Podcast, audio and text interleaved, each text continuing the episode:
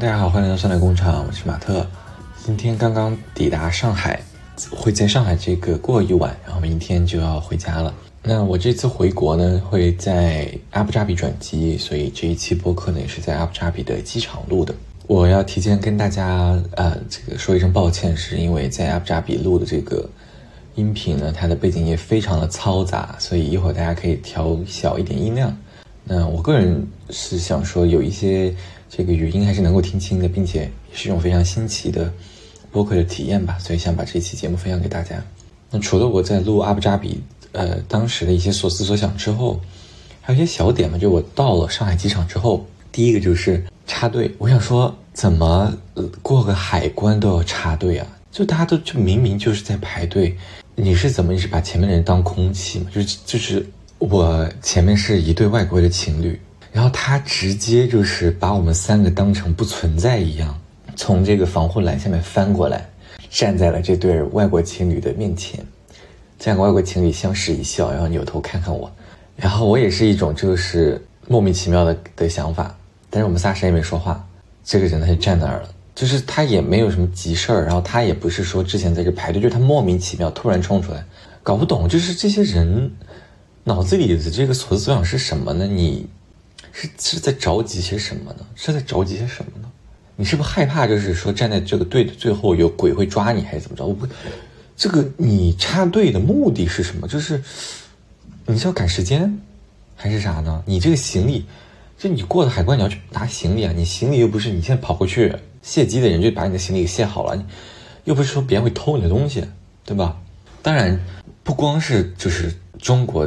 同学啊，就是有些时候外国人也会这样，就比如说我在阿布扎比转机的时候也遇到了本我不知道是哪的人，呃，是印度同学还是本地同学，反正就是也也有插队的人，但就是说我搞不懂啊，你我真的是想破口大骂，但这是神经病，你知道吧？这素质真的太低了。在这种时候，我就希望能够有黑镜里面那个评分系统，我马上给这个人打个负一百，就无论你是啥事儿，你给我滚蛋，对不对？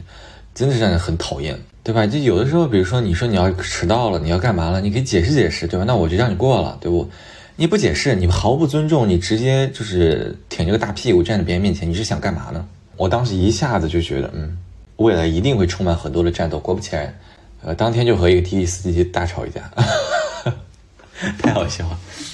这个滴滴司机他就是有点像，他自己没有找到我在哪儿，我我打了一个车，然后他不知道我在哪儿。他他就只会吼，就他他有点像那种解决问题的时候，他不会说解决方案，他就只会吼。他说：“你在哪儿？你在哪儿啊？啊，你这个地方为什么地图上不显示？你到底在哪儿？”然后说：“我绕两圈都没看到了，你在哪儿？”就他只会说“你在哪儿”这句话。但是呢，我人生地不熟，我也不知道我在哪儿。当时旁边也没有路牌，就是一个路口路边，对吧？我我尽我尽可能描述我了，但是他不听，他只是在怒吼。我说：“你在哪儿？”然后这个我就说。你跟我吼有什么用啊？我说我也不知道我在哪，我又不是这儿的人。我说我看到你车了，你就别动了，我自己走过去。就是总有那么一些人吧，不好说。反正朋友们，就是你要有一个战斗战斗状态了。我觉得我现在就需要需要这样，时刻准备着战斗。这这这，无论在哪，就国内也是，在包括在阿布扎比机场也是，人活着就是要战斗，爷们儿就是要战斗。你没办法，这有的时候就是没事找事儿，你永远不知道这个鸟屎什么时候会从天上掉下来。那负能量已经够多，那现在呢？邀请大家跟我一起去阿布扎比的机场转机，可以听一听我当时在那边录的一段音频。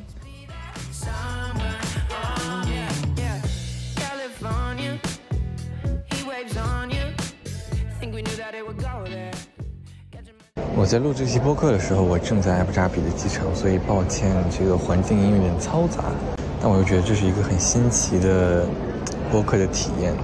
不确定这辈子还有没有机会来阿布扎比，但在这边转机，所以想说刚好跟大家录一个播客，趁这个转机的时间。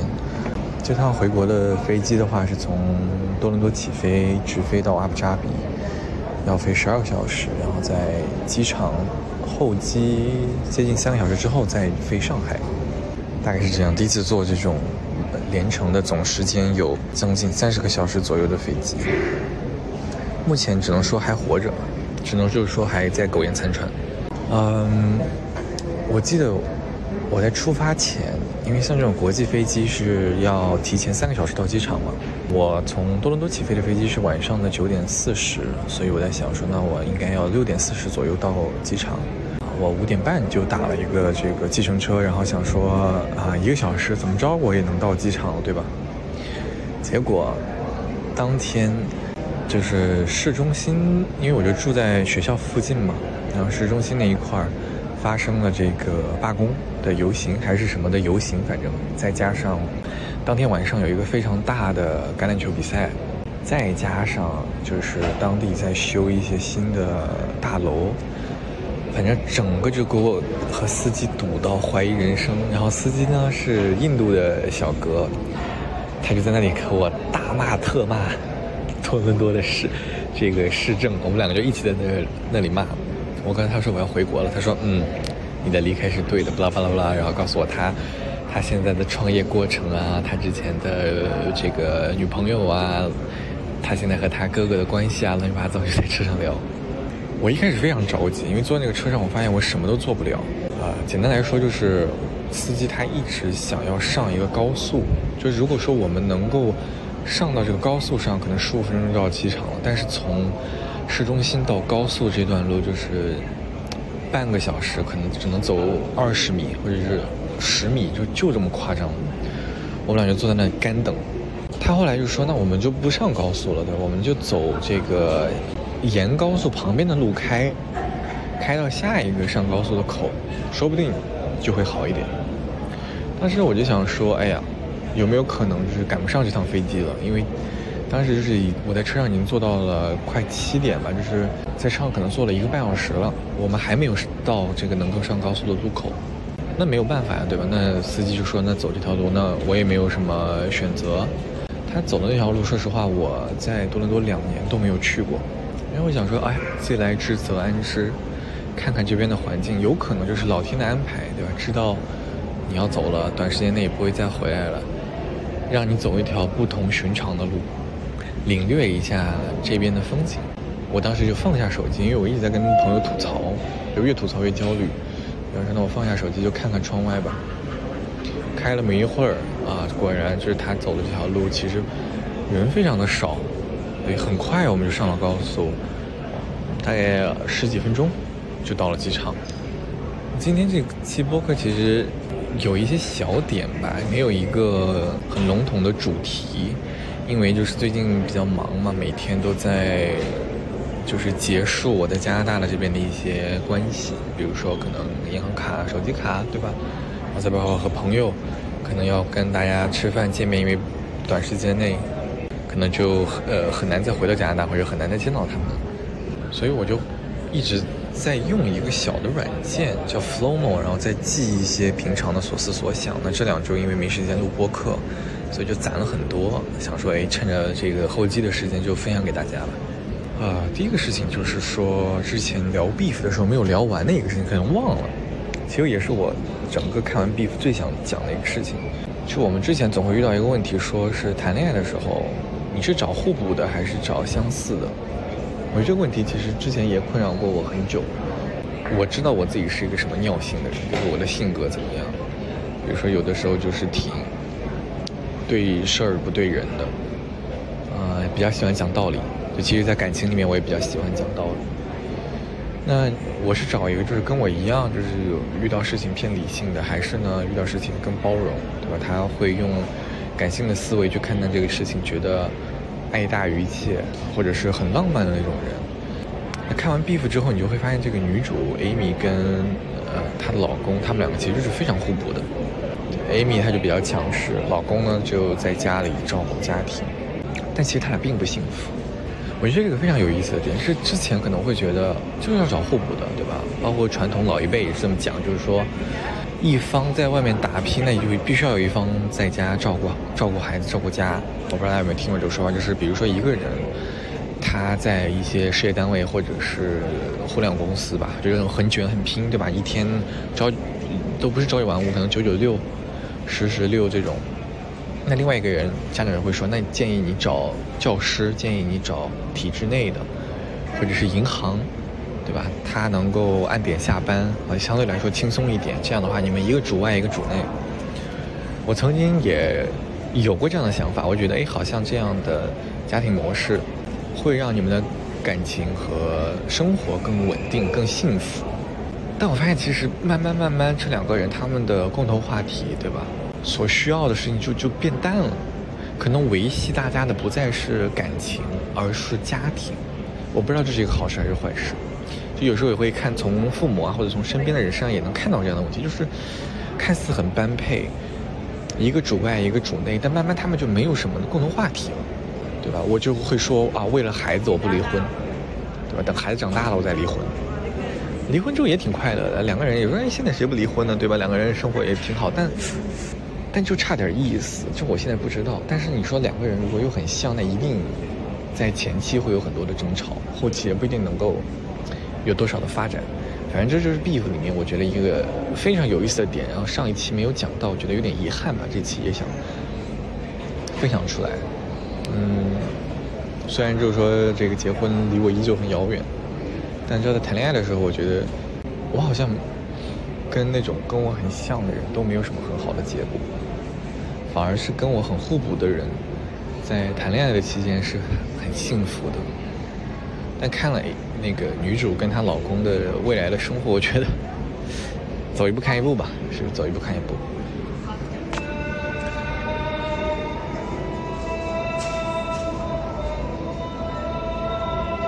啊。我也不知道这是啥声，我也不知道这是人类发出来的声音还是机器发出来的声音，反正大家就听听吧。我到现在没找到这个声源从哪儿出来。Anyway，我现在就是人身还是安全，大家不用担心。第二个事情想说是最近看了一个呃这个表演叫海鸥，真的很荒谬啊！我不知道大家还能不能听清我说话。他唱到啥时候？哦，穿插一个，你知道我我刚才本来在一个很安静的休息厅，但是太安静了，安静到我害怕，我就觉得我在这里说话就是给国人丢人，我然后我就出来了。当时就有个外国小哥坐在我旁边，然后我还有点不好意思，因为他想说我出我突就他他坐过来的时候我就想走了，因为想说赶紧把这个播客录了嘛，结果他坐下，我在想说哎呀他会不会觉得因为他坐了我走了，给他造成一些负担。就还怪不好意思，但我还是走了。因为想说赶紧把这个播客录完，就来了一个嘈杂的候机厅。果不其然，你看，对不起了，给大家带来了不好的收听体验，很荒谬，很荒谬，怎么回事？我觉得我后期这段也处理不了了。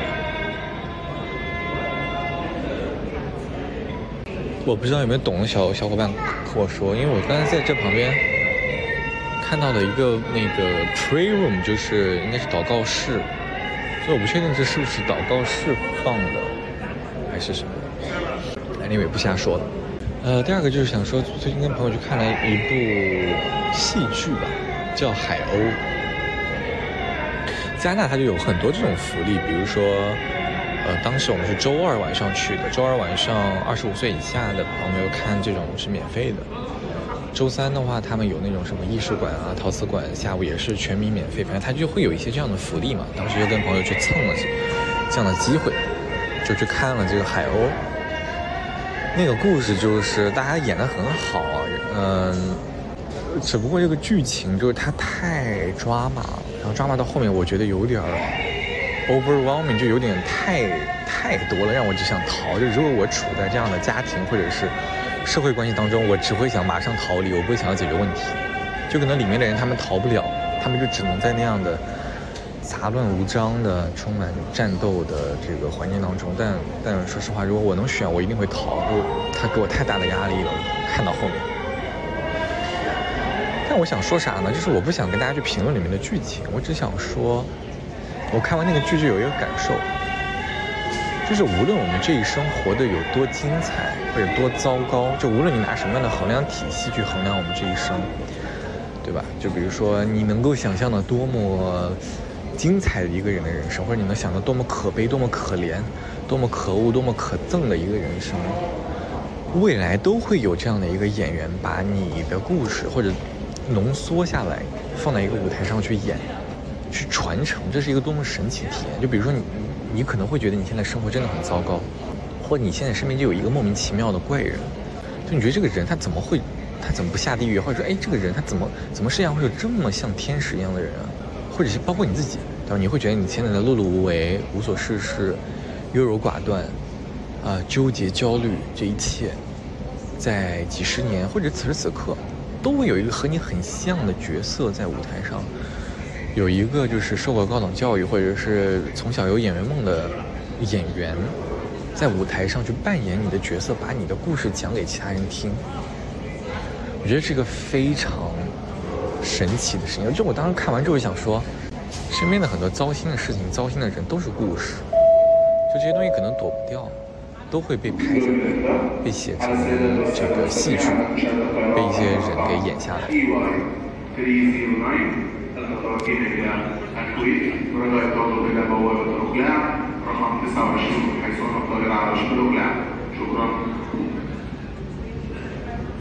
然后看这个戏剧呢，当时还想到另外一个事情，就这个戏剧里面有，呃，我感觉就是有很多中年和老年的角色，然后我就在听他们的台词嘛，或者是在听他们那个状态，然后就我联想到我家里人，就我有一个亲戚，他可能是退休的年龄，呃，前年还是去年我们在一块聊天的时候，他说他想要退休了之后写一本书。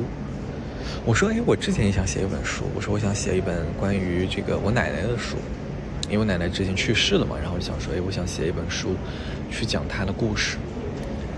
呃，然后这位亲戚他就说，他说他不想写这种事，他他觉得这种的话题或者讨论的范围都太小了，就是我只是在关注个人。他想要写一个大一点的事情，就是容纳天地，容纳宇宙。对吧？把这个世间的名人山川都记录下来，他想写一个，呃，人类简史那种史，就是史诗级别的书。然后看那个戏剧里面的，我发现那些老人也总是在讲一些，呃，通俗易懂的道理。就他会讲说，你要遵循什么道路，就劝诫那些年轻人你要遵循什么样的道路，对吧？这个世界很大，这个宇宙怎么怎么样。嗯那里面的年轻人呢，总是在讲自己的故事，就他目前的焦虑是什么，他自己跟别人的关系是什么，就是总结的一句话，就是我我会觉得，老年人他们在看外面的东西，他们在看人类社会，在看宇宙，而我们年轻人只关注自己。我觉得没有褒贬，我觉得不是褒贬，我觉得它就是一个现象，而且我觉得也是所谓的。什么年龄段该做什么样的事情？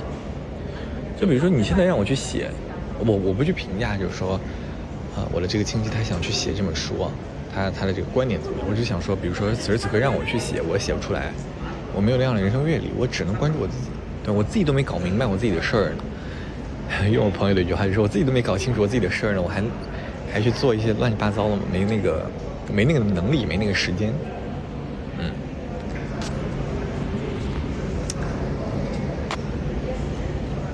第四小点呢是想说，最近跟朋友回了一趟蒙特利尔，就回到我本科上学的地方。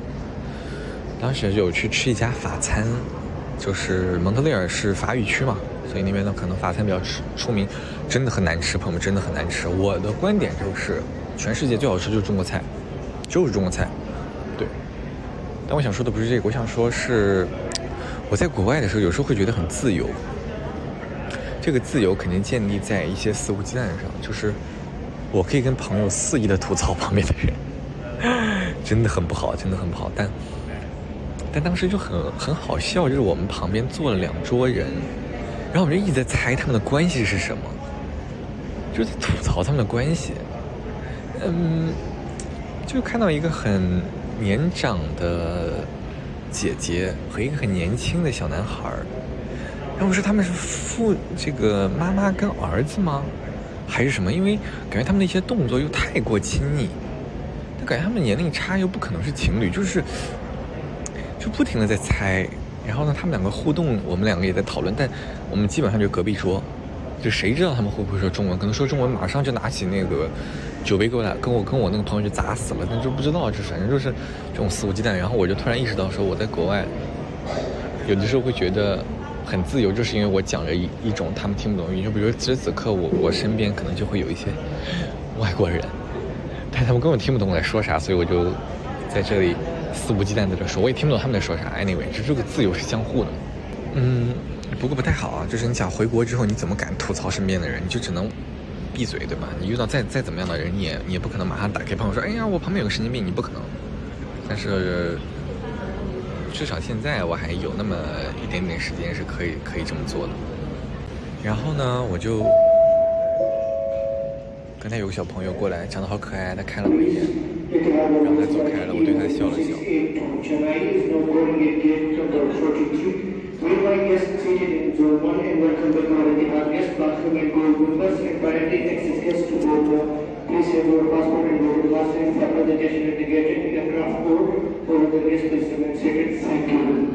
现在是八点十九，我的登机时间是九点，可以再聊一会儿。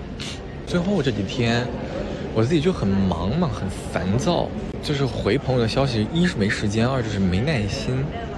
就当就有一个人，他给我发个啥，然后就是让我觉得有点不舒服。然后不舒服完了之后，我一般的处理方式就是等一会儿再回。就遇遇一般遇到这种就是让我觉得他语气态度不好，或者让我觉得他这个人特别事儿的时候，我就会选择过一会儿再回。然后在我过一会儿再回的这个期间，我就把这个人想象成他最坏的一面。就我觉得这个人他就是个纯纯的大伞兵。然后他就是个神经病，他就是世界上最坏的人。然后他出于最歹毒的目的说出了这番话。然后我想说，我要要不要直接给他删了？然后这样想着想着想着，我就把这个情绪消化过来了。然后之后下午的时候又去哎又去找了这个朋友，大概是这样。我就突然意识到，好像我对于很多事情的处理方式都是这样的，就是非常的消极，这是一个非常不好的行为习惯。就我会预设对方和现此时此刻这个处境是最差、最差、最差，就跌到谷底的那种处境。然后呢，我需要时间去 process 这个最差的情况。当我消化了，我就能够相当于抱着我已经知道这个人他是一个最坏的打算，然后去跟这个人重新说话。那如果这个人他说任何话有加分，那我的心情就会变得很好。如果这个人他就是我心中想的那种，就是无恶不赦的，或者是他的目的就是很坏这样的人，就是他就是要犯犯奸在我这儿，那我心里也不会太大的受伤，就可能自己已经有一套这样的保护机制了。对，完了，我的身边慢慢做了更多更更多的这个旅客，咱们就是脸皮薄。我在想要不要逃离，要不要再是仓皇逃窜，再跑到另外一个地方？再想说算了，是吧？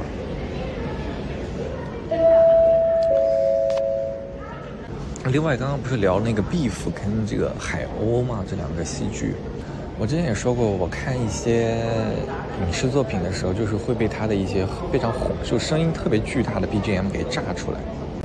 然后我在看这种表演或者说电视剧的时候，因为我自己之前我有讲过嘛，就是我们也会去排练一些话剧啊什么的，就包括服装啊、道具，我们要去准备。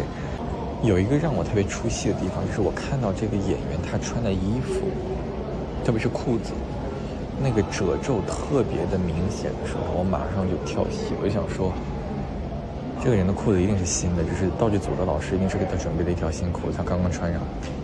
他肯定不是这个角色。就比如说，你去看那个《B 服》里面，就有一个人特别明显，就是韩国那个教教教会之前的那个领班那个主唱。你去看他大部分出场，他的裤子都非常新。当然，就是我们不排除说，哎呀，有的人他就是活得很体面嘛，他。但就是你看他，你就知道他那条裤子没穿过几次。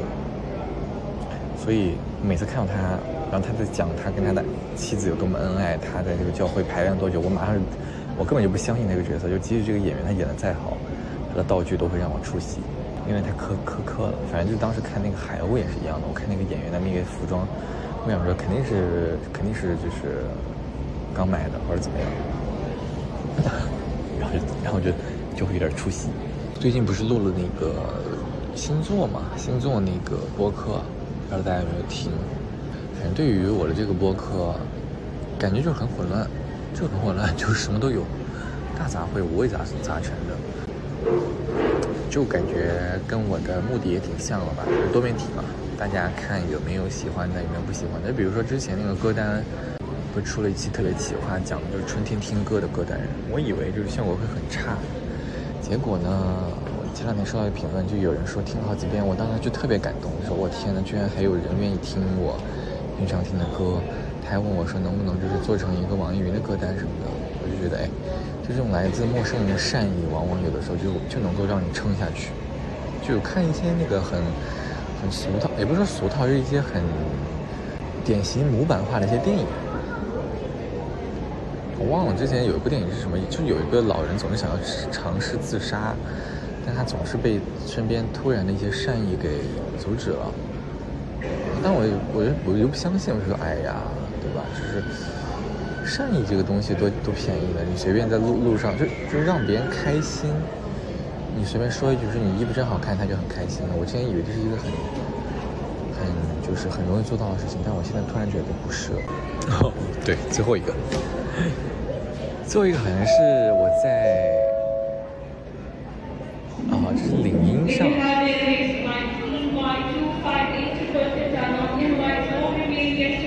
雅思听力啊，雅思听力，朋友们听一听，看你能不能听懂他在说啥。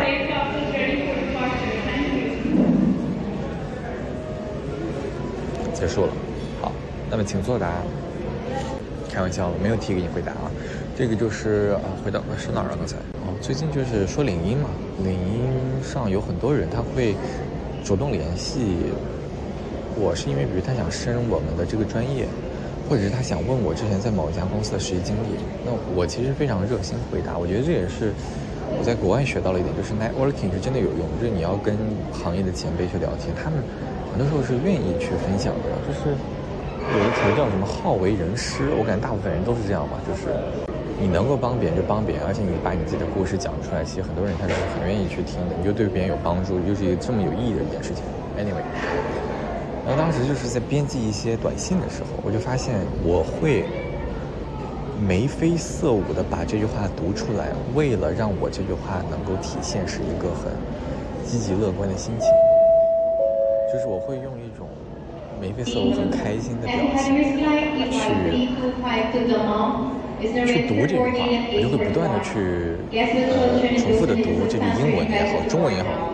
然后呢，自己的表情就越来越放飞，比如说嘴角上扬啊，对吧？然后眼睛笑就笑眯眯的，好像我这句话的语气就变得更好。然后我就会保持这样的状态去编辑我这段文案，然后最后真的这段文案好像的语气就是会变得更加的友善。我不知道大家有没有这样的习惯，只有我，就很奇怪。就比如此时此刻，如果我笑着说这段话，我后面的内容、语气啊、痛啊，就大概会更加的友好，很搞笑，真的很搞笑。反正，特别是我在编辑英文的时候，编辑中文我还好，对？编辑英文的时候，我真的就是会眉飞色舞，然后在那边用就是我。理想当中的快乐的语气，把我的这这段话给读出来。我不知道大家有没有这样，还是只有我有这个特殊的行为。行呀，我现在要去我的登机口，然后过几个小时可能就回国了。下一期播客有可能是在国内，在家里跟大家录。那就这样吧，希望大家都有美好的一天，拜拜。